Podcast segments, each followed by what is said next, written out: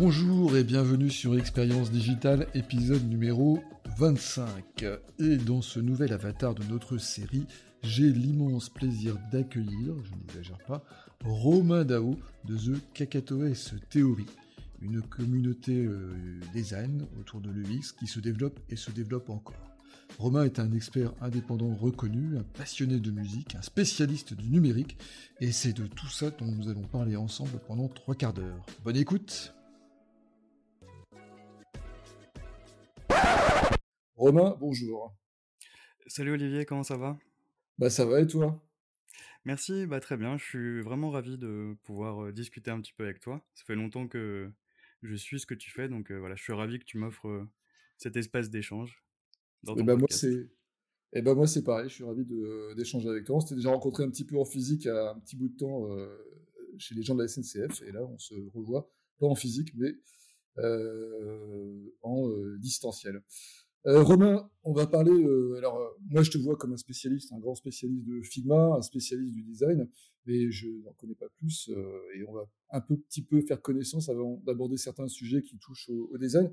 Euh, Peut-être tout simplement pour commencer, comme on fait d'habitude sur ce podcast, est-ce que tu peux nous dire euh, qui tu es, ce que tu fais, vers où tu vas, euh, c'est quoi ta vie? Euh, bah alors déjà, c'est gentil, mais je me considère absolument pas spécialiste et au contraire, je trouve que la, somme de, connaissances à acquérir dans notre milieu est tellement de plus en plus grande que j'en vois pas la fin. Donc je me, j'aime pas trop dire que je suis spécialiste, je me considère vraiment spécialiste de rien.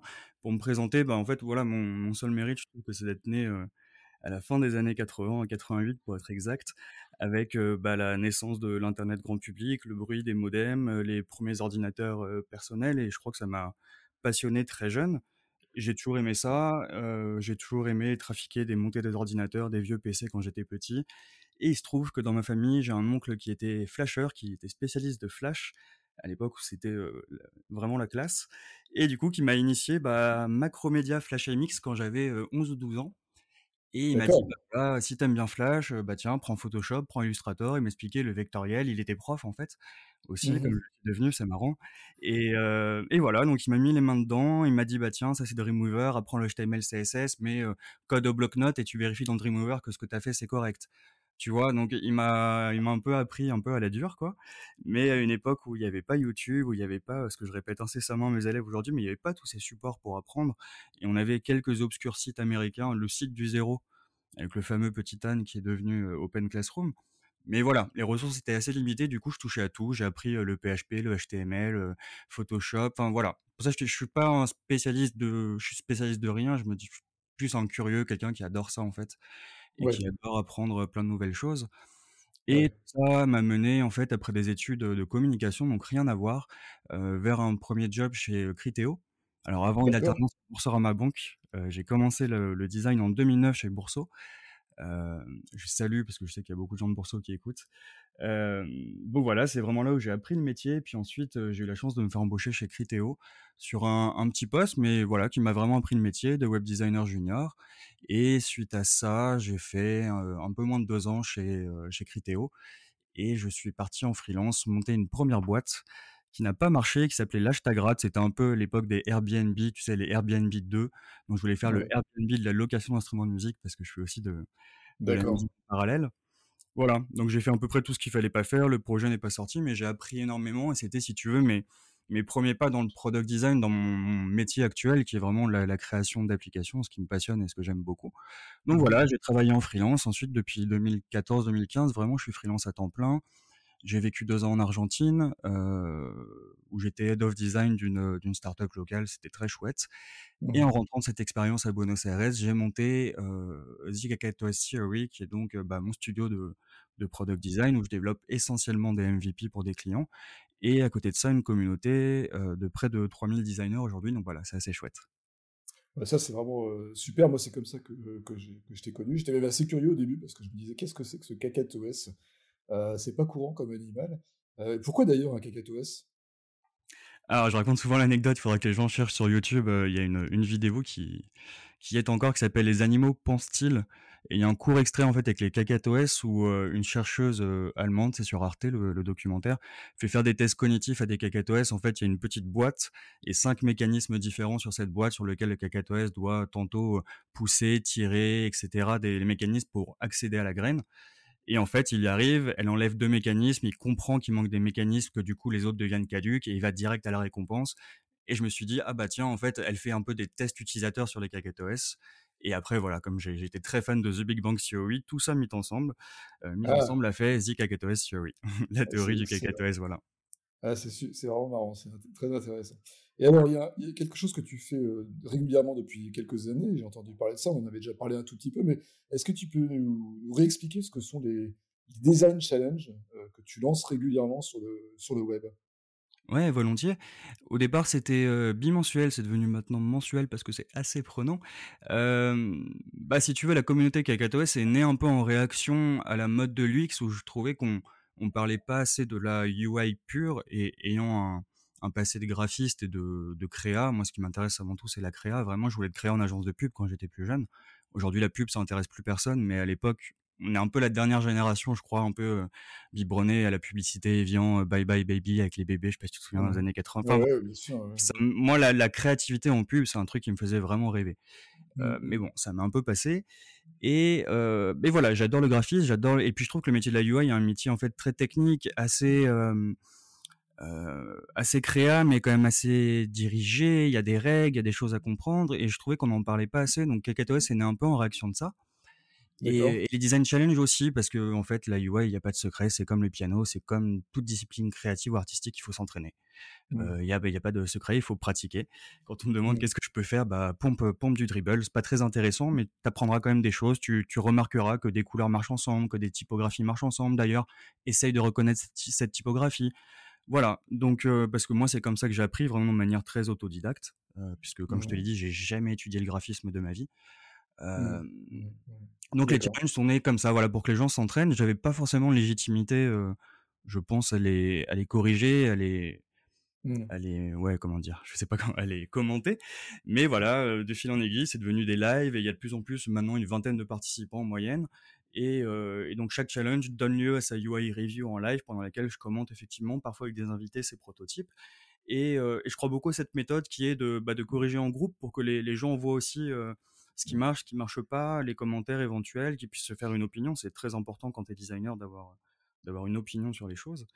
Et, voilà, donc pour l'instant la formule continue, on en est au 43e. Je me suis dit que j'irais jusqu'au 50e, après je sais pas. Euh, mais là, voilà, je fais, je fais évoluer un petit peu le concept là, avec la, avec la KKTOS Academy, qui est un, nouveau projet qui est voilà, tourné sur l'apprentissage et la pratique et des reviews un peu plus privés, où vraiment là, je peux euh, manipuler les fichiers et les autres créateurs pourront aussi manipuler les fichiers pour euh, aller plus en profondeur avec le candidat. C'est voilà, un peu le, mmh. le pair, teaching, on va dire. Les, les gens apprennent ensemble. quoi. D'accord. rapidement, ça s'adresse à qui plutôt, tous ces design challenge et ton nouveau projet? Bah, ça s'adresse à toutes les personnes qui sont curieuses du product design parce que sur ce projet, en fait, tu pourras aussi bien faire des challenges Bubble que des challenges Webflow, que des challenges du X-Writing. Donc, je considère que c'est toutes les compétences où tu viens d'une spécialité, mais le product designer, la finalité, c'est de savoir toucher un peu à toutes les spécialités. Selon moi, après, il y a autant de définitions du product design qu'il y a de, designers. Mais moi, j'aime bien cette, euh, cette image avec les fameuses euh, compétences santé et j'y crois pas mal. Et euh, je pense que c'est ça qui fait aussi des bons designers. Et donc, euh, voilà, la promesse, c'est vraiment ça. Donc, c'est aussi bien pour des gens qui sont peut-être très bons sur Figma et qui veulent apprendre Webflow, euh, des gens qui sont en reconversion, des étudiants. Enfin, voilà, c'est vraiment toutes les personnes qui sont curieuses d'apprendre de manière continue parce que dans notre métier, si tu arrêtes d'apprendre, t'es mort. Euh, parce que les choses vont très vite et qu'il faut, euh, il faut se tenir à jour de ce qui se fait, de, des bonnes pratiques, etc., etc. Ok, euh, un premier tour d'horizon euh, très intéressant sur ce que tu fais. Et euh, moi, je voulais t'inviter à parler design en, en général. je vais peut-être commencer par te poser une question assez bébête, en fait, finalement, mais qui est quand même importante.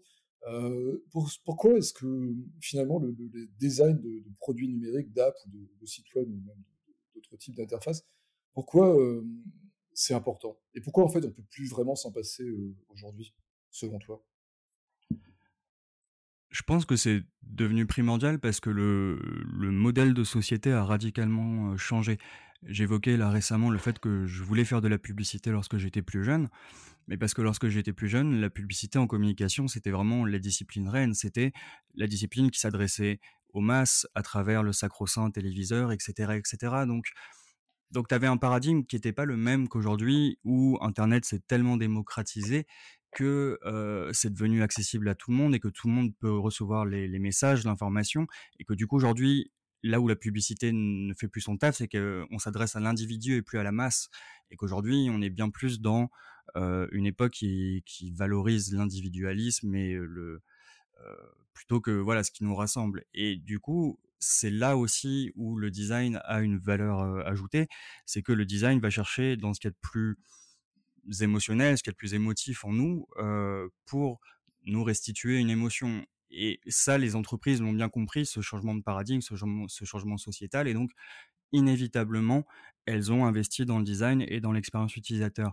Il y a un deuxième facteur qui est primordial aussi à comprendre, c'est les évolutions technologiques, bien sûr. Heu, il y a le changement sociétal induit par l'arrivée d'internet et l'arrivée d'internet pour tous, mais hem, mais voilà, aussi ce paradigme technique où, bah, les machines ont évolué, les technologies se sont énormément complexifiées, mais sont aussi devenues beaucoup plus accessibles. Donc c'est un ensemble de facteurs qui font que, le design est devenu quelque chose de ultra important, en tout cas dans l'expérience applicative, parce que c'est quelque chose qui est intrinsèque à tout être humain.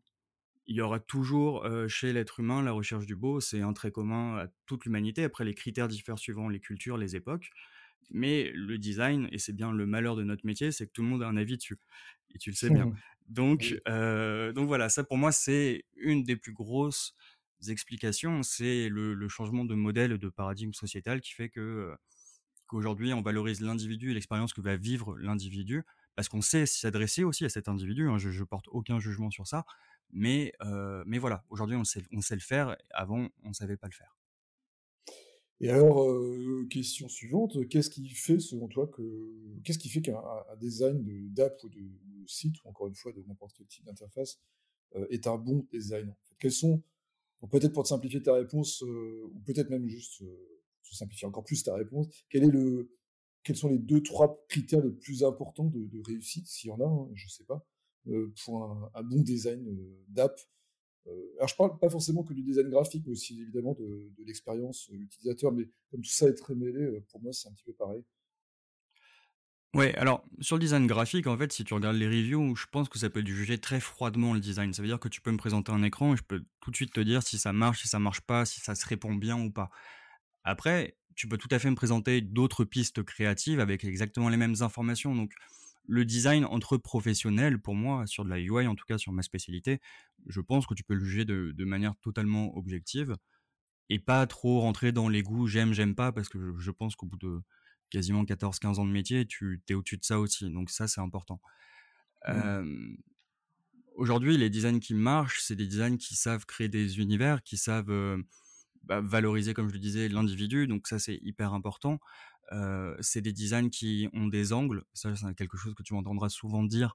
Mais euh, je suis un passionné de chansons françaises et je suis un, un grand fan de Renaud, de, de Reggiani, de tous ces chanteurs parce que c'est des chanteurs qui savent chanter des choses assez communes mais avec un angle original. Et ce qui fait que Mmh du coup, bah, le texte est prenant et le texte est émouvant. Et, euh, et j'aime bien citer, il y a pas mal de boîtes. Hein. Shine, je trouve, fait ça assez bien en termes d'angle. La façon dont ils s'adressent aux freelances, ils ont vraiment su capter rapidement un marché.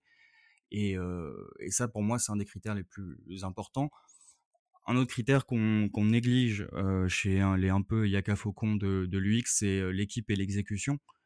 Mmh C'est-à-dire qu'avoir des idées, c'est bien, les exécuter, c'est autre chose. Et, et après, il faut être parfois un peu fou hein, pour faire des apps, parce que si les gens se rendaient compte de tout ce qu'il y a derrière, moi, je vois beaucoup de gens que j'aide, mais je me dis, ils n'ont pas la traître idée de, ce dans quoi ils, vont, quoi.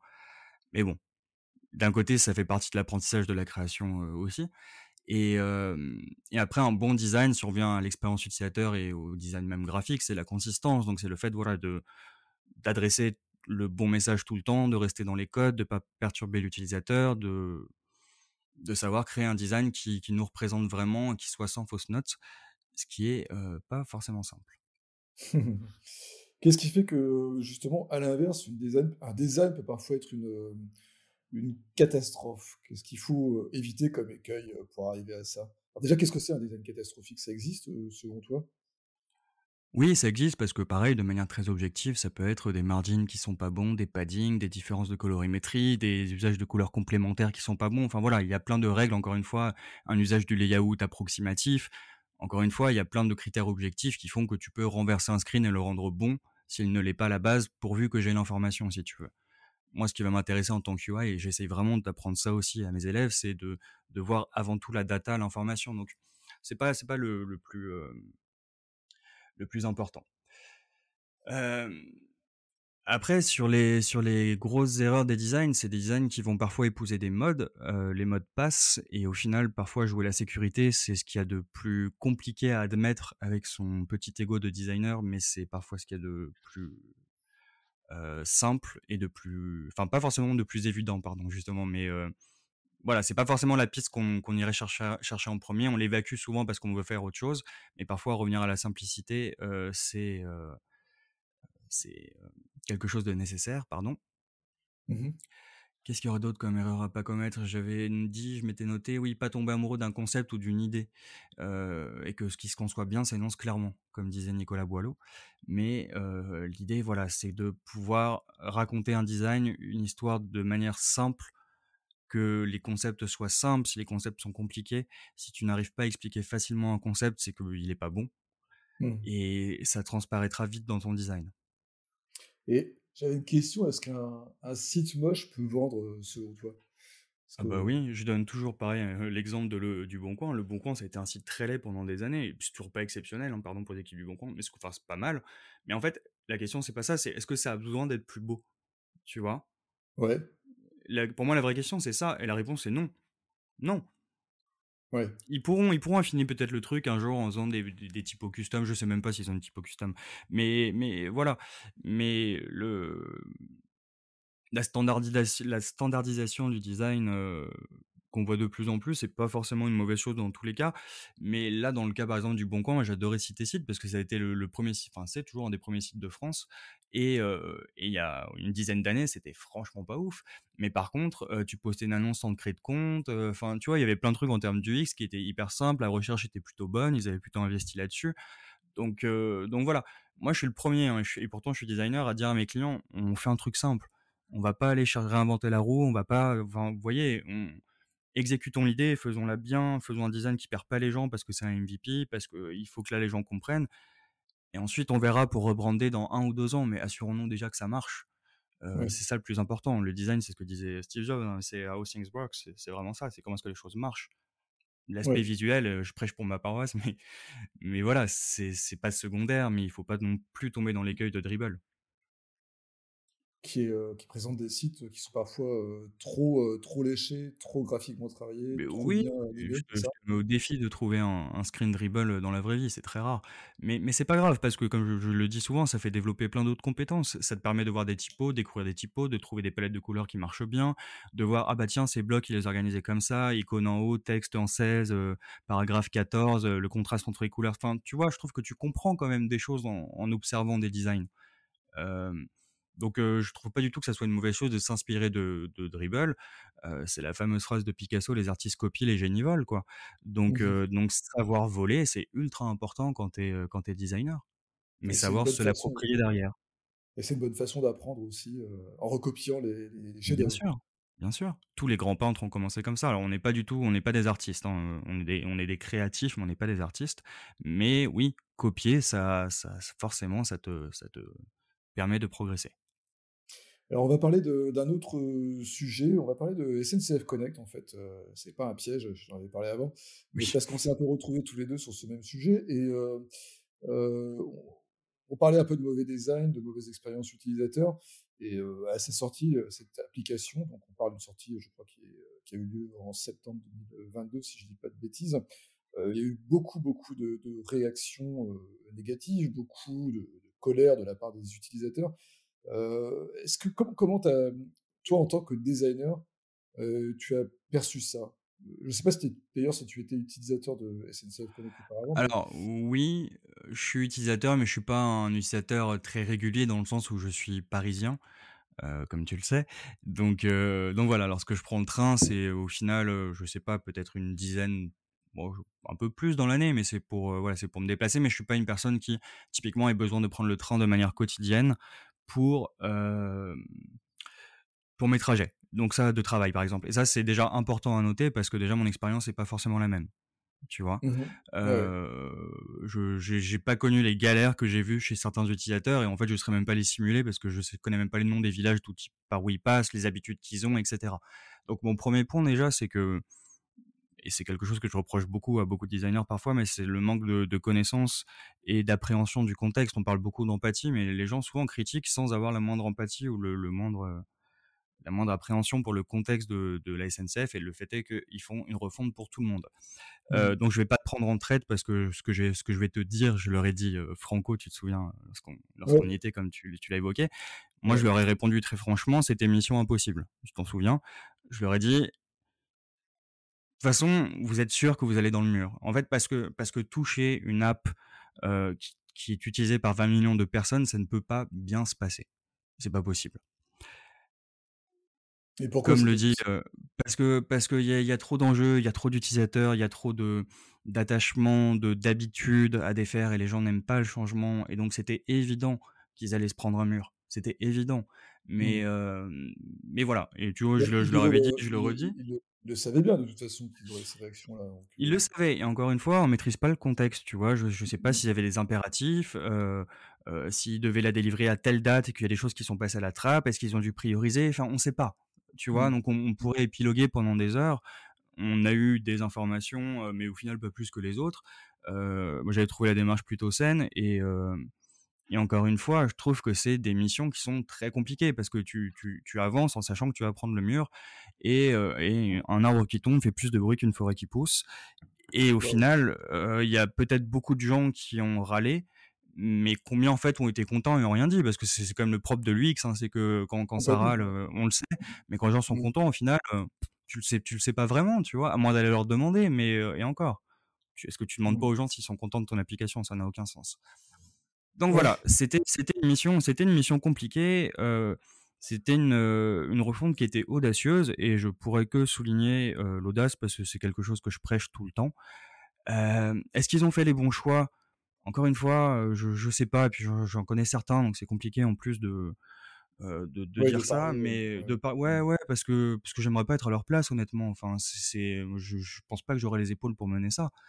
Mmh. C'est ultra compliqué et heu et je pense qu'on néglige la complexité de ce genre d'application. Quel quel code il se trimballe derrière? Ça fait combien de temps? Quelles quelles features ils doivent vraiment recoder de A à Z? Est-ce que c'est est-ce que c'est pour ça du coup, parce qu'ils se trimballent du code legacy depuis 15 ans, du Fortran, du je sais pas quoi, heu, parce que c'est possible, hein, heu, que du coup ils ont recodé certaines features mais dans un truc plus moderne? Enfin, on sait pas, tu vois? Mmh. Donc donc voilà et puis la SNCF est une, entreprise qui a vocation à être multimodale comme beaucoup de boîtes. De toute façon, c'est le gros mot, le le mot, pardon, le mot à la mode, dans ce secteur. Toutes les boîtes, hein, j'ai travaillé avec d'autres boîtes dans le dans le milieu du transport et c'est pareil, que ça soit les parkings, les trains, les gares et cetera, tout le monde veut que tu puisses louer, ta trottinette, ta voiture, ton je sais pas quoi plus tard, prendre ton taxi. C'est la la guéguerre dans ce milieu-là entre tous ces acteurs. Voilà. Donc heu, la SNCF fait des choix, heu, c'est plus une entreprise nationale d'ailleurs, heu, comme ils l'ont ils l'ont rappelé, je je l'avais oublié mais c'est vrai. C'est une entreprise privée, heu, donc voilà, ils font des choix. Je crois que l'application s'est quand même pas mal améliorée, mais encore une fois, bon, moi, le avoir un seul champ de recherche, ça m'a perturbé la 1re fois la 1re fois, mais tu t'habitues dessus, quoi. Mmh. Mmh. Mais voilà, je suis pas le bon utilisateur pour te faire un retour power user. Je ne sais Mmh. pas. Sur la strat, je les comprends et et oui, c'est pas parfait, mais ouais, ça le mérite d'être fait. Ça le mérite de poser les bases, et puis voilà, quand ça sera bien, on aura oublié que ça l'était pas, à une époque et ça, j'y crois beaucoup. D'accord. On va parler, je passe du coq à l'âne peut-être, mais on va parler d'un sujet, dans la suite de ce qu'on a dit d'ailleurs, de la standardisation du design. Alors ça, c'est quelque chose qui commence à apparaître, dont dont on j'en dont j'entends de plus en plus sou souvent parler. Heu, c'est vraiment le fait que alors notamment peut-être avec, heu, de plus en plus la prédominance d'un outil, heu, comme Figma, hein, qui connaît le succès que l'on sait, l'utilisation de plus en plus fréquente des des design systems. sans doute aussi une certaine standardisation de la culture numérique globale. Est-ce que tu ne trouves pas que le, design a de plus en plus tendance finalement à se standardiser, à s'uniformiser, en fait à, s'homogénéiser? Est-ce que c'est une mauvaise chose ou pas d'ailleurs? Quel est ton ressenti par rapport à ça? Bah, si tu veux, l'homogénéisation du secteur, pareil, elle a plusieurs causes. Une d'entre eux, c'est le nombre d'acteurs sur le marché. sur le design mobile, typiquement, en fait, il reste guère plus que Android et iOS. Donc Android et iOS vont imposer des standards de design, vont imposer des composants aux développeurs. Pourquoi? Bah Parce que c'est plus facile. Parce que si tout le monde travaille avec la même base, avec la même documentation, et c'est le principe du framework, hein, qui, est, une invention vieille comme l'informatique au final, mais qui s'est vraiment démocratisé, euh, on va dire vraiment bien depuis les années 2010 et de manière fulgurante depuis les années 2015, notamment dans le dev, un petit peu avant même. Mais donc voilà, le nombre d'acteurs étant limité, la standardisation, elle est forcément évidente. C'est comme nous, designers, on va tous chercher sur Google Font. À la limite, Adobe Font, tout a un petit peu plus de choix, mais si tout le monde prend chez Google Font parce que c'est gratuit, parce que c'est un call API chez Google et que c'est facile, et ben en fait, le, nombre de typos sympas, il est un peu limité. Ils en sortent des nouvelles de temps en temps, mais bon, on a tous trop vu la Montserrat, la Inter en ce moment, etc. Donc, donc voilà, la standardisation, elle est déjà explicable par ce, par, ce premier facteur. Technique ou c'est ça? Technique et puis par les acteurs qui proposent aussi des frameworks assez puissants parce que parce que les gens n'ont pas envie de s'embêter aussi, tu vois? On va pas réinventer la roue comme je le disais tout à l'heure à chaque fois. Donc donc il y a des modèles effectivement applicatifs qui fonctionnent, qui sont irrémédiablement basés sur la technique parce qu'en fait en UI, moi c'est ce que j'encourage les gens à voir, c'est voir les choses en pattern je veux importer un point CSV dans une interface, et eh ben je sais que je vais devoir faire matcher mes colonnes, valider, mettre, enfin voilà, c'est une suite d'actions. Donc moi je vois la UI d'une manière très technique, enfin l'UX aussi, je sais même pas si c'est l'UX, enfin de l'ergonomie. et donc, et donc oui, il y a forcément une standardisation parce que la, la standardisation, pardon, ça nous aide à créer ce langage commun la notion de design system, elle vient aussi parce que nous, designers, on est un peu en train de rattraper la manière dont bossent les développeurs. Donc, si tu regardes des frameworks comme Angular, Vue, etc., React, en fait, ils ont une logique assez moléculaire comme nous, en fait, ce qu'on appelle l'atomic design. Et, voilà, cette convergence aussi amène à une grosse technicité du métier de, UI, notamment avec les design tokens. Et donc, on va vers la standardisation, mais qui permet aussi la simplicité de la maintenance des applications. Et ça, en fait, c'est le plus important aussi. Mmh. c'est qu'une application vive sur le long terme. Donc, il y a, plein de manières d'être est-ce que c'est pas un peu frustrant justement quand on est créatif de devoir se plier à toutes, euh, toutes ces contraintes? Bah, moi, si tu veux, je l'évite de manière un peu intelligente en étant freelance et du coup en travaillant que sur les projets que j'aime. Et les projets que j'aime, moi, c'est avant tout du MVP. Donc moi, je m'éclate beaucoup sur ce début de projet en fait où c'est moi qui fais tout le temps mes UI kits, qui fais toujours mes, mes branding, enfin tu vois, parce que j'adore ça. Et si tu veux, je m'impose pas trop cette contrainte de design system. Moi, c'est vraiment là où je travaille. Enfin, j'en fais bien sûr et j'en documente hein, du storybook, zero eight. Ça, m'arrive d'intervenir sur ces problématiques-là, bien sûr, mais beaucoup moins parce que ça, ça m'intéresse moins déjà. C'est moins créa, tu vois. Et donc voilà, de mon de mon côté, moi, de mon point de vue sur mon travail à moi, je me je me l'épargne un petit peu en travaillant notamment sur des projets naissants. Après, sur des grosses boîtes, en fait, ça devient utile. Et c'est pour ça que maintenant, tu as des design system managers, tu as des gens voilà, qui sont garants de ce dialogue parce que un design system, c'est vraiment un projet à part entière. Ça prend du temps, c'est jamais fini, c'est en constante évolution et, et ça doit vivre avec l'application, ça doit vivre avec l'existant. Il faut, il faut le documenter. Enfin voilà, c'est un, vrai boulot. Donc ça standardise, mais ça facilite.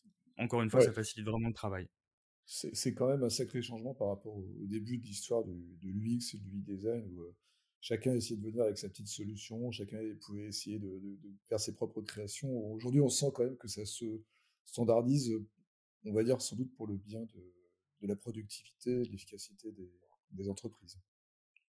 C'est ça, c'est ça. Mmh. Les, les, entreprises ont pris conscience que c'était euh, important. Et encore, les gens, les gens aiment dire que c'est important, mais bon, il y a peu d'UX au board, il y a peu de, head of design au board des grandes entreprises. Il y a peu au final de startups qui sont créées par des UX ou par des UI ou par des créas. Airbnb, mmh. je crois, les deux un, ou, un ou les deux fondateurs sont créas, il me semble. Euh, mais il y a assez peu d'exemples au final parce que c'est pas non plus aussi les gens qui ont accès malheureusement à ces réseaux. Donc, euh, donc voilà, c'est un peu le, le, serpent qui se mord la queue aussi de ce côté-là. Mais, euh, mais bon, il y a des innovations technologiques qui vont arriver. Je sais que tu aimes, bien toi, tout ce qui est intelligence artificielle, réalité augmentée, etc. Je pense que c'est effectivement un des futurs de l'applicatif à l'horizon 5-10 ans. Mais, bon, on commence à en voir les, balbutiements.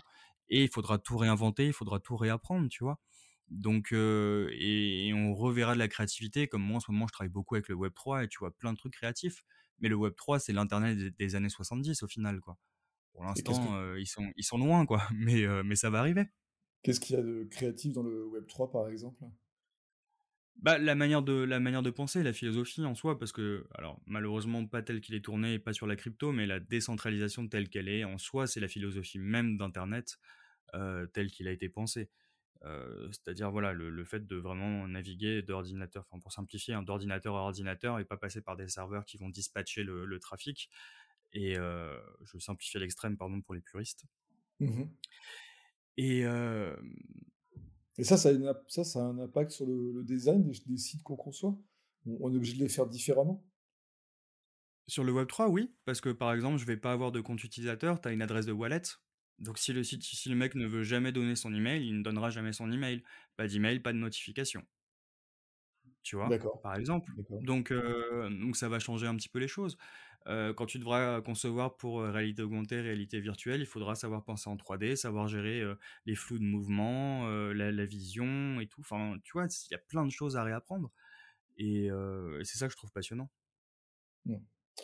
Dans les expériences que tu as vécues cette année, toi, en tant qu'internaute, on va dire, euh, est-ce qu'il y a des sites ou des apps qui t'ont marqué en particulier, des expériences qui t'ont fait euh, euh, lever un sourcil d'étonnement en disant waouh, super ce truc que je connaissais pas euh, bah, tout ce qui est mid-journée, Dali, etc., j'avoue que je passe beaucoup de temps ah. Oui? ouais. ouais, je trouve ça incroyable. Je trouve ça ouais. franchement incroyable. Ouais, ouais. ouais, ça me, ça me fascine un petit peu. Ça me, ça me fait flipper et ça me fascine en même temps. Donc, Euh, j'explique juste que Dali et Midjourney sont des générateurs d'images euh, par, des, des, par des intelligences artificielles, enfin des algorithmes. Et euh, ces images sont, sont, générées uniquement à partir de, de mots. Hein, c'est ça, de mots-clés, en fait. Hein. C'est ça, mais bon, tu as la génération de vidéos, on planche sur la génération audio, enfin, ça va arriver partout. Tu avais un exemple sur Figma, mais que j'avais vu il y a quelques années, là, ils l'ont mis au bout du jour, où tu tapes euh, je veux un héros avec une zone logo, un gauche-droite, enfin, un bloc marketing, et il te le fait, quoi. Donc, euh, donc c'est marrant parce que bah, je pense que tu connais aussi euh, les, le travail d'Étienne Mineur et euh, tout à fait. les questions, il, les questions qui il soulèvent autour de ça. Et... Euh, mes questions sur ce podcast. Ah ouais, ah cool. Ouais, ouais. ouais j'aime beaucoup son travail aussi depuis longtemps et, et ça soulève plein de questions. Quand je te disais tout à l'heure, tu vois, ce qui est important pour un designer, c'est l'angle, c'est le choix, c'est la prise de décision. Mais je suis assez d'accord avec ça. Euh, au final, c'est un peu ce que, ce que moi, je, pour revenir à la standardisation, il faut quand même que je sorte ce mot d'instinct créatif, mais moi, j'ai toujours prôné ça, tu vois. Euh, ouais. Je suis un designer très instinctif, euh, contrairement à d'autres personnes qui, elles, sont beaucoup plus méthodiques et tout. Euh, j'ai raconté dans un article sur Medium que j'ai découvert Bastien Escapin, un jury d'élèves, j'en avais jamais entendu parler des, Mmh. heuristiques.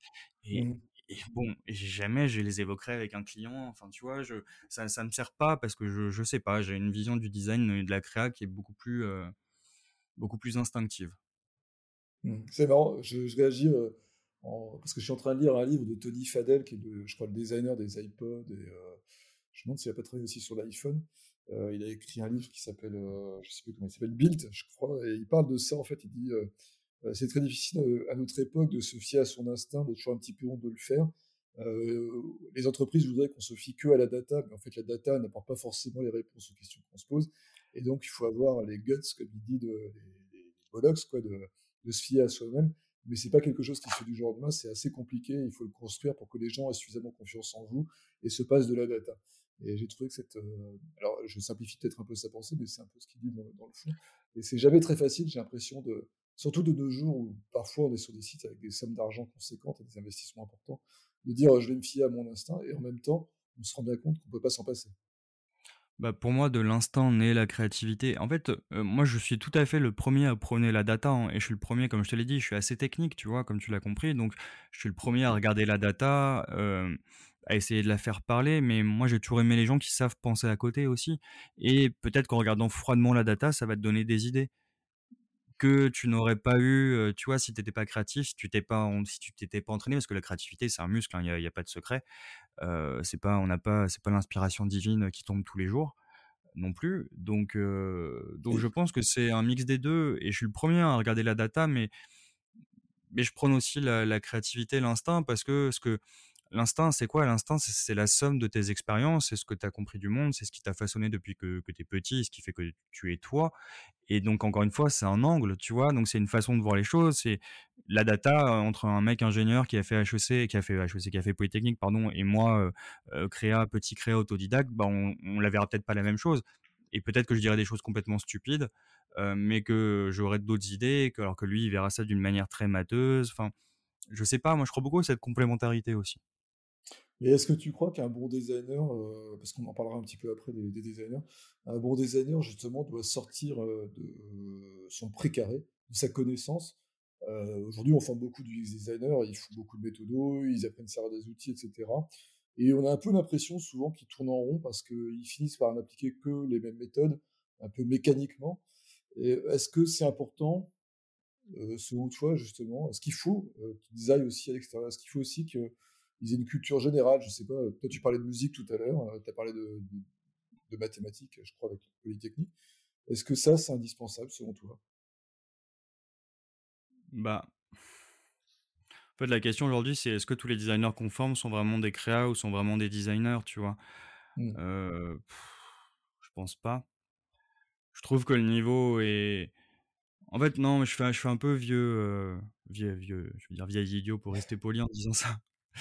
Mais, non, je je suis pas vieux, hein, mais, heu mais bon, je trouve qu'on a quitté l'ère des passionnés et que voilà, j'ai un peu du mal à me faire à cette idée, en fait. Tu vois, quand je te dis, je suis né en 88 avec, heu, le bruit des modems, les les CD AOL 20 heures, ça parle plus du tout aux jeunes que je forme aujourd'hui, quoi. Mais les jeunes que je forme aujourd'hui, des master 2, je leur dis: «Mais comment ça marche internet?» ils me regardent tous, la bouche béate comme ça en disant: «Bah, on sait pas», tu vois? Et je me dis: «Merde, enfin, heu, vous êtes quand même en école de digital, vous devriez savoir, enfin, ça vous intéresse pas? C'est votre taf. Mmh. Internet, le digital, comment ça marche internet?» Mmh. et et du coup, c'est ça qui me chagrine un petit peu plus, si tu veux. C'est Mmh. que beh, voilà, donc ça fait un peu vieux con de le dire, mais c'est que je trouve, voilà, on quitte l'ère des passionnés et j'adore rencontrer j'en vois plein des mecs de mon âge ou, heu, génération un peu au-dessus comme toi qui qui avons embrassé aussi cette époque et qui l'avons vécue et je pense qu'aussi que c'est pour ça, que c'est aussi exaltant pour nous. Alors que pour les autres, en fait, internet, c'est juste devenu un moyen de communication, en fait? C'est comme l'explique très bien le philosophe Michel Serres, à chaque fois que l'humanité a changé sa façon de communiquer, ça a provoqué des changements radicaux. En gros, parole, écriture, imprimerie, internet, hein. Donc donc voilà et et donc pour eux, c'est normal et Mais donc voilà, pas la je je curiosité d'aller gratter sous la croûte, quoi, en fait. Ils veulent pas, Bah, heu je sais pas, je sais pas. Bah, c'est pas vrai parce qu'il y en a, oui, hein, il y en a qui sont qui sont qui sont super aussi.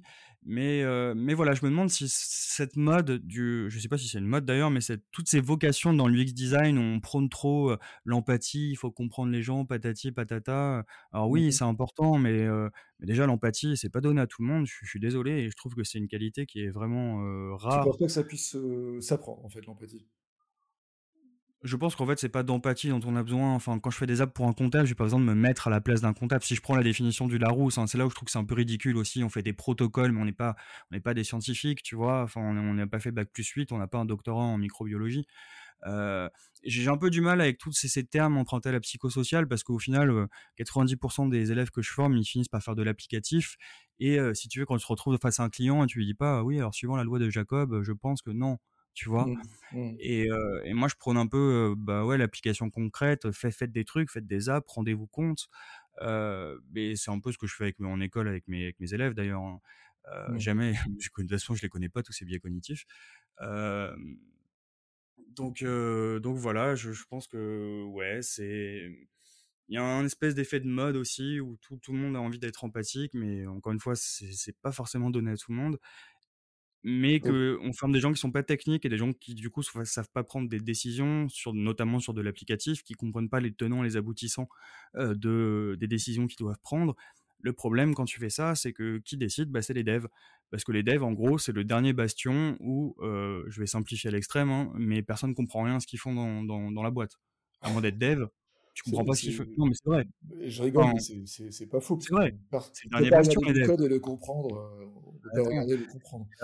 il y a 15 ans, 15 ans, quand j'ai commencé, les devs, ils étaient recherchés déjà, ils étaient plutôt pas, pas, pas bien, pas trop mal payés, pardon.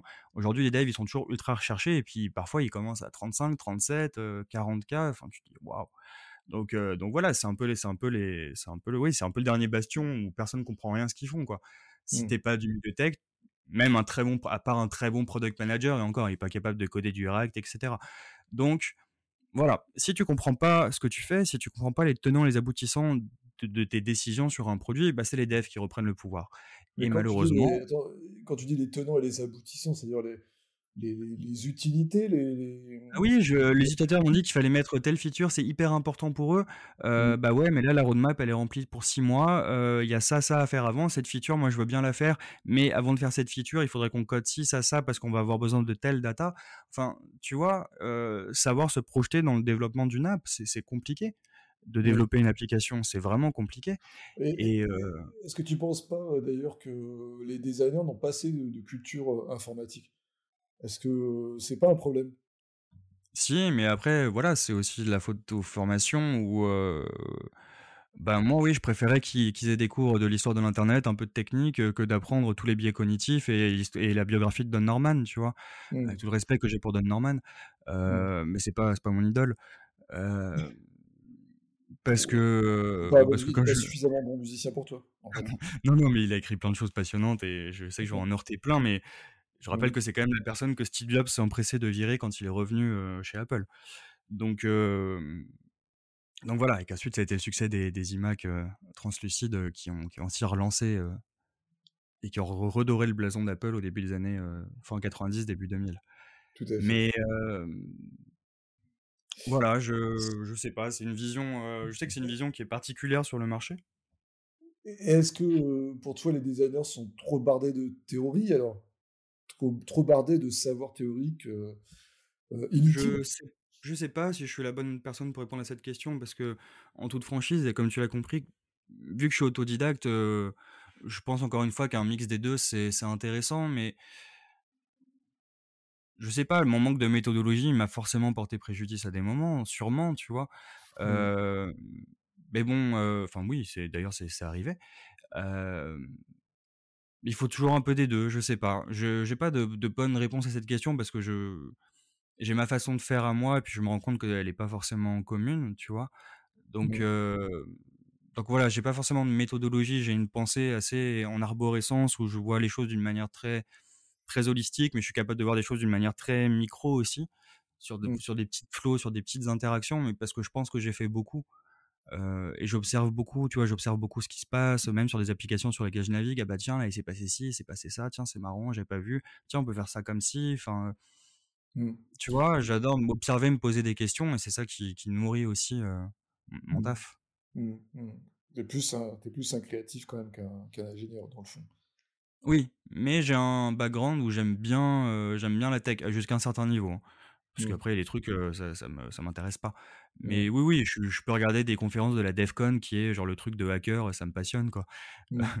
et ça me fait marrer, enfin voilà. Mais mmh. oui, tout ce qui touche à l'informatique, c'est des choses qui m'intéressent depuis que je suis tout petit. pour ton inspiration, tu, tu regardes quoi? Est-ce que tu, lis des blogs tu, tu vas sur YouTube sur, sur TikTok? J'ai mes flux RSS que je consulte de temps en temps. Je suis très Pinterest. J'aime bien ah Pinterest. Ah ouais, ouais, j'aime. Ouais, parce que je suis devenu un peu fainéant avec l'âge, donc j'avoue que ah je me suis jamais, je me suis jamais remis de la disparition de Google Reader, de toute façon. Ah donc c'est tout évident. donc donc non, j'ai une veille, j'ai une veille un peu moins, enfin pas active, mais je, je, flâne un peu au gré des liens sur, sur LinkedIn. J'ai pas mal de, en fait, je me suis fait un bon petit un bon petit réseau entre LinkedIn, Twitter, Pinterest, enfin où l'algorithme m'a bien compris. Il y a des gens que tu suis en particulier qui t'inspirent, que ce soit en France ou à l'étranger? On peut flatter les gens, hein, vas-y. Les gens pour dire du bien des gens.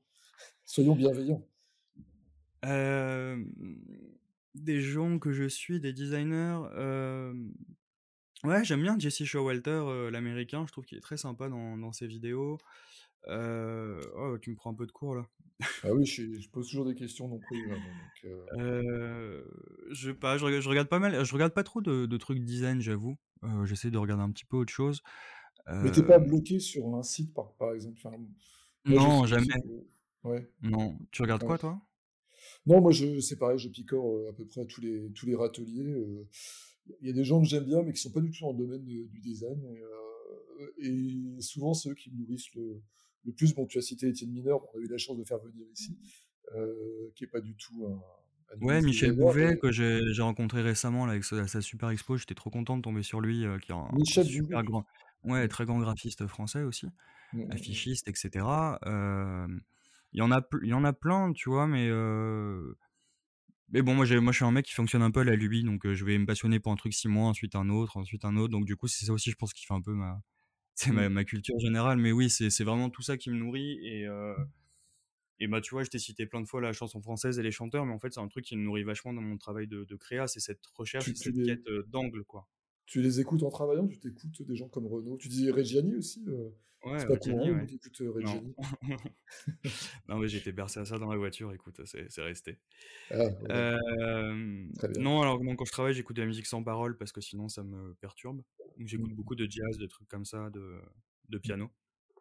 Mmh. J'aime beaucoup Keith Jarrett pour travailler, Brad Mehldau et cetera. Mmh. Donc voilà, pour les petits conseils, heu, playlist. Ouais, on est en train de on est heu en train de dériver France Culture là, au fur et à mesure, de l'interview. C'est intéressant parce que je trouve que ça montre justement un univers et pour moi, je trouve que c'est important qu'en tant que designer, certes, on crée des applications à partir de composants et cetera, mais je pense qu'il faut aussi qu'on ait cette capacité à s'évader pendant qu'on travaille et faire fonctionner tous les toutes les aires du cerveau, je pense. Bah ouais, c'est pour ça que moi j'aime bien, tu vois, créer des apps parce que créer des apps, c'est créer des univers au final et et quand bien même, tu vois, les les patterns sont similaires, comme je l'ai dit plus plus tôt, tu à chaque fois, tu peux réinventer le discours, tu peux changer la manière de parler, le champ lexical, tu peux changer la couleur si tu es graphiste, enfin les typographies, il y a et puis c'est c'est ça qui est intéressant, c'est de se réinventer, c'est c'est quand même la quête du créatif, c'est ça, c'est de pas stagner, il y a rien de pire. Mmh. Même si ça fait partie de la créativité et que c'est là où il faut s'accrocher, un bon créa, un bon musicien, c'est quelqu'un qui sait se réinventer. Johnny Hallyday a traversé les âges des années 70 jusqu'aux années 2000, mais parce que, voilà, à chaque mode, à chaque courant, il a su, heu, voilà et puis après tu as des mecs comme Brassens qui ont fait toujours la même chose et puis ça a marché aussi, hein, donc c'est pas une vérité absolue non plus. Mais heu, mais voilà, c'est tous les 2 des des des chanteurs, des musiciens qui avaient des angles, des propositions qui leur étaient propres J'aime bien qu'on qui cite Johnny Hallyday et et Brassens dans la conversation, ouais, c'est, on a Et bah, l'impression je connais je autant les des 2 2. par cœur, je crois. Ah ouais? Bon d'accord. Oh plus plus Hem Brassens quand même. OK. Bon, on a fait un peu, enfin, je sais pas si on a fait le tour de de de quelques questions que ce soit, mais on a parlé de on a parlé pas mal de de design, on a parlé un peu finalement du métier de designer aussi. Heu, toi, tu formes pas mal de jeunes, je crois, hein, c'est ça? Énormément, ouais. Ouais, j'ai Ouais, cette chance, ouais. c'est vraiment une passion que je Mmh. me suis, mmh, mmh. découverte, ouais.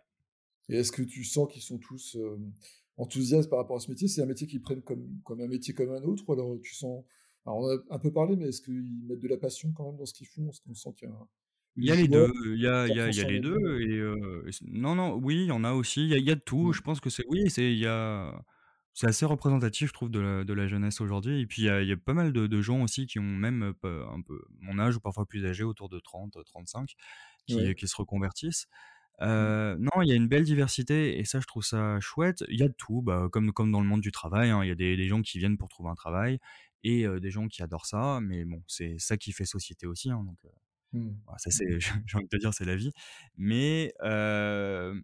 Mais je sais qu'en tout cas, ouais, quand quand je viens travailler avec eux, quand on fait du Figma, quand on fait des apps, quand je leur dis: «Mais attendez, vous avez pensé à ci, à ça, mais là, le mec, vous faites une récupération de mot de passe par, par SMS, mais s'il y a pas de raison, on fait quoi?» Ils font: «Ah ouais, c'est vrai». Mmh. «Bah ouais» et et tu vois donc hem, moi je sais que quand je donne des cours, c'est comme ça, hein, c'est très pratico-pratique et c'est, je leur donne un brief et on travaille et les utilisateurs, il y en a pas, quoi. On bosse sur la base d'une idée et à vous d'avoir des idées, à vous de développer le truc, de penser à tout et je les forme, tu vois, à avoir cette pensée un peu applicative en arborescence qui, moi, m'est très chère parce que c'est comme ça que que je pense et c'est comme ça que j'aime enseigner et et donc généralement, ouais, ça les booste bien parce que, hem, bah, parce qu'ils se disent: «Ouais, on nous apprend plein de plein de plein de biais, plein de trucs, plein de sociaux, mais au final, heu» Bah, moi, quand on me demande si je peux changer le le bouton et le mettre de rouge à bleu et que j'ai pas de justification, il faut que je puisse le faire, quoi et c'est pas, c'est pas avoir lu Bourdieu qui va m'aider, quoi. Même si c'est très intéressant. Donc donc voilà, j'essaie de leur apprendre ça, c'est ça, être des créas, à justifier les choix, mais à comprendre. Pourquoi? Oui, là, on va prendre cette couleur, on va prendre cette couleur-là parce que c'est la couleur complémentaire de notre couleur principale, monsieur le patron et du coup, c'est des couleurs qui se répondent bien. Ah OK, D'accord, donc je comprends. apprendre à argumenter, Apprendre à heu, à justifier, défendre. argumenter, mais pour apprendre à argumenter, il faut comprendre ce que tu fais, encore une fois, tu vois? Donc Mmh. heu, donc voilà, moi, c'est ça, en fait, en en 3-4 jours, parfois 6 jours avec eux, je peux pas leur apprendre ça, mais je peux leur donner le déclic pour les mettre dans cette direction et et leur dire en fait, voilà, si et puis de toute façon, enseigner pour moi, c'est le meilleur moyen de savoir que je connais, hein, de que que je sais ce que j'enseigne aussi, heu, parce que j'enseigne pas que la UI, en fait, j'enseigne forcément un peu le product design, l'UX, l'applicatif, ça tourne toujours autour de ça. Heu, mais c'est ça que je leur dis, c'est que, mmh, voilà, si vous savez justifier vos choix, déjà vous passez pour des professionnels. Je me souviens que j'avais lancé sur Clubhouse, heu, ma femme préfère le bleu pendant le confinement, mais c'était Ah oui. vraiment ça. Tu vois, on l'a tous entendu, ma femme préfère le bleu, bah ouais, mais qu'est-ce que je vous dise, quoi? C'est moi qui ai c'est moi le créa, c'est moi qui ai choisi, mais parce que. Et vous direz à votre femme que le bleu ne marche pas dans cette situation parce que nin et là, tu deviens un vrai créa, tu vois? Et tu deviens quelqu'un qui est intéressant, un professionnel. C'est ça qui ça qui fait la différence entre les amateurs et les pros dans le design aussi, parce que c'est une discipline dans laquelle il y a pas forcément de diplôme et j'en ai pas, tu vois? Donc Ouais. j'ai quand même bien le syndrome de l'imposteur chevillé au corps parfois aussi parce que, parce que moi, on m'a jamais rien appris et tout ce que j'explique, c'est moi qui l'ai compris comme ça, si tu veux.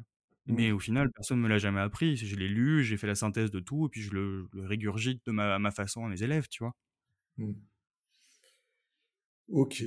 Écoute, heu, je crois qu'on a on a pas mal parlé de de de de choses et d'autres. On a parlé de Johnny Hallyday. Moi, je me à chaque fois d'ailleurs que je fais un podcast, heu heu, mon mon enfin la personne que j'interviewe me sort un nom d'une personne et c'est toujours surprenant de voir que les référents qu'il y a, qui qui viennent, qui surgissent comme ça dans dans les conversations.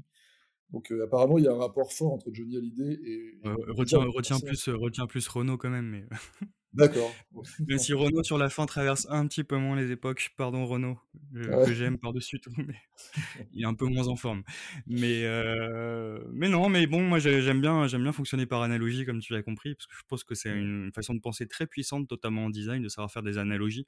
Parfois les choses n'ont rien à voir et au final on finit toujours par trouver un point commun, une manière de faire qu'on pourrait réutiliser, tu vois? C'est ça qui est que j'aime bien. Mmh. Donc donc voilà, mais oui, dans l'artistique, dans la créa, il y aura toujours cette quête d'angle, cette quête d'univers que je trouve, que je trouve intéressante et voilà, comme tu l'as dit, la standardisation, c'est quelque chose qu'on peut déplorer, mais qui a son utilité pour nous, professionnels aussi. Donc bah, voilà, comme toute, toute innovation, elle a ses ses pour et ses contre et encore, je te raconte même pas quand ça va être vraiment design token à fond et cetera. Là, on va on va perdre du monde parce que ça va devenir encore plus technique. Qu'est-ce que voilà. qu'est-ce que tu appelles un design token? Design token, c'est une nouvelle façon, on va dire, de pour simplifier, heu, à l'extrême, de variabiliser le design. C'est-à-dire que tout va devenir en fait, heu heu, tout va être appelé par un nom spécifique. Typiquement, ma couleur, ça sera plus dièse AAAA, mais ça sera, light, light color, par exemple, tu vois? Mmh. Et donc en fait, on va variabiliser tout, mais jusqu'à nos espacements, nos margins et cetera. Tout va devenir variable, Mmh mh. pour simplifier à l'extrême, encore une fois, pardon pour les puristes. C'est comme Mmh. ça que je l'explique, que je l'explique le plus simplement possible. Et, et voilà. Et donc, il va falloir apprendre à pousser tout ça sur GitHub, à sortir des JSON, et cetera. Donc, je suis en train de sortir plein de mots barbares pour des designers, mais qui vont devoir, connaître d'ici intégrer. 1 an ou 2, quoi, parce que ça Ouais, va devenir les best practices. Ouais, ça devient de plus en plus technique, en quelque sorte. Ouais, complètement. Mais moi, je suis content. Je trouve ça je trouve ça chouette parce que du coup, ça ça ça fait le tri aussi et entre les voilà, les gens qui font, un peu de un peu d'UI et ceux qui font vraiment du Figma à fond, qui sont techniques, qui savent bosser bien, proprement, parce que ça fait des bons designs faciles à lire par les développeurs et cetera. Enfin, il y a toute une logique quand même derrière ça. Mmh. Heu, Figma, c'est un outil qui est hyper accessible, mais c'est un outil qui surtout qui est génial pour les power users quand il y a un nombre de raccourcis clavier incalculable, enfin bon, c'est, heu, c'est vraiment un super bon soft quand tu le maîtrises et quand tu sais t'en servir. D'accord. Heu, Ronan, heu, on va arriver au bout là de l'interview. Heu, moi, je pose une question toujours, aux gens que j'interviewe, c'est qui est-ce qu'ils aimeraient voir à la à leur suite, en fait? Qui est-ce qu'ils aimeraient que j'interviewe après sur ce podcast? Alors ça peut même être un un Anglais, un Américain, on se débrouillera pour faire la traduction. Mais est-ce qu'il y a quelqu'un que tu as envie qu'on qu'on interviewe? Alors laisse-moi 2 minutes pour réfléchir. Ah ouais. Alors j'ai pas de nom en tête, mais moi j'aimerais bien en apprendre un peu plus sur le design d'interface dans l'automobile. Ouais, j'ai bah pas de il y a pas de designer, heu pourquoi est-ce que je me je me passionne, j'aime beaucoup la Formule 1 et tout et heu et rien que si tu regardes les volants de Formule 1, les écrans et tout, en fait, enfin l'écran est tout petit, mais heu, les ingénieurs, tous les logiciels avec lesquels ils bossent, heu, si tu arrives à choper quelqu'un chez Alpine, Alors chez ça Alpine, je sais rien. pas, mais on a déjà eu, on a déjà eu quelqu'un de chez Renault, on a eu euh, Marc Ah ou Pinet chez qui Renault, voilà. Qui est le head of design, euh, UX design de chez Renault, donc il s'occupe de toutes les interfaces dans les, dans les voitures. Et ça, je trouve ça hyper intéressant. Et bah écoute, ça c'est un podcast qu'on a déjà, mais après je peux chercher un- quelqu'un d'autre, et là j'ai même quelqu'un, euh, il faudrait que je le recontacte, qui fait du, du cockpit de voiture en fait. Alors lui il Ah s'intéresse cool. euh, à tout ce qui est UX, mais euh, c'est pas que les écrans, c'est vraiment toutes les interactions et ce qui se passe dans, dans la voiture. Euh, c'est assez dingue, et effectivement ça pourrait être un très bon sujet. Bah, écoute, Et euh, sinon, heu, Gladys, je sais pas si tu l'as déjà on l'a interviewée, déjà heu, interviewé aussi, ouais. ouais Ce forcément, j podcast, c'est tu vois, est elle est vraiment, euh, partout, mais vraiment c'est le tout. Ouais, ça fait beaucoup de monde déjà. Euh, écoute, Romain, c'était vraiment un plaisir. Je crois que j'aurais bien voulu parler encore plus longtemps avec toi. Euh, mais là, ça commence à prendre une tournure un petit peu philosophique, passe notre conversation. Euh, ce qui est très bien, mais je suis pas sûr que tout le monde nous suive. Euh, mais en tout cas, c'était vraiment euh, intéressant. Je suis sûr qu'on avait- on aurait eu plein d'autres choses à dire. On n'a pas beaucoup parlé de Figma. Je voulais pas trop aller euh, là-dessus, mais c'est vrai que c'est un outil qui est, qui est- qui est fabuleux de la vie générale. Et je sais que toi, tu le connais très, très, très bien. Euh, Peut-être qu'on en reparlera à l'occasion. Je me débrouille, En- ça va, Ouais, je te suis, donc je vois bien quand même que tu es au taquet là-dessus. hein. ouais. Et euh, en tout cas, merci d'avoir pris le temps de répondre à mes questions parce que c'est toujours euh, intéressant d'avoir les points de vue, même des autodidactes. Et je dois avouer une chose, moi aussi je suis autodidacte, j'ai traversé les mêmes épreuves que toi et j'ai aussi le même syndrome de l'imposteur. Bon bah ça va, on s'en sort alors. On s'en sort, ouais, mais on y arrive quand même au bout d'un moment.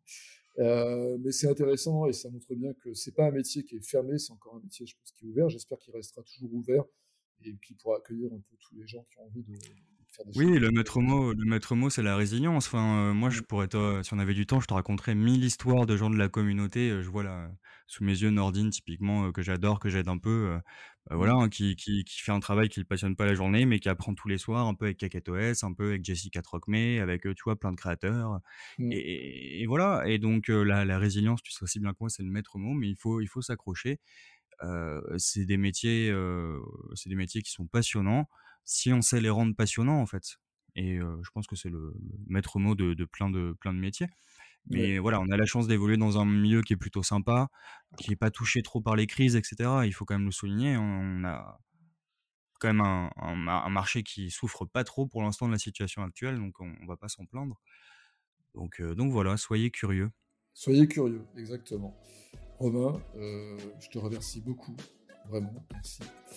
Et j'espère qu'on aura l'occasion de reparler à d'autres occasions euh, en live, si un jour je redescends sur Paris, parce que ça m'arrive de moins en moins souvent. Et euh, voilà. Merci beaucoup Olivier, c'était hyper intéressant de parler avec toi et puis j'espère à très vite et puis euh, à bientôt pour tous les auditeurs. Merci, à bientôt.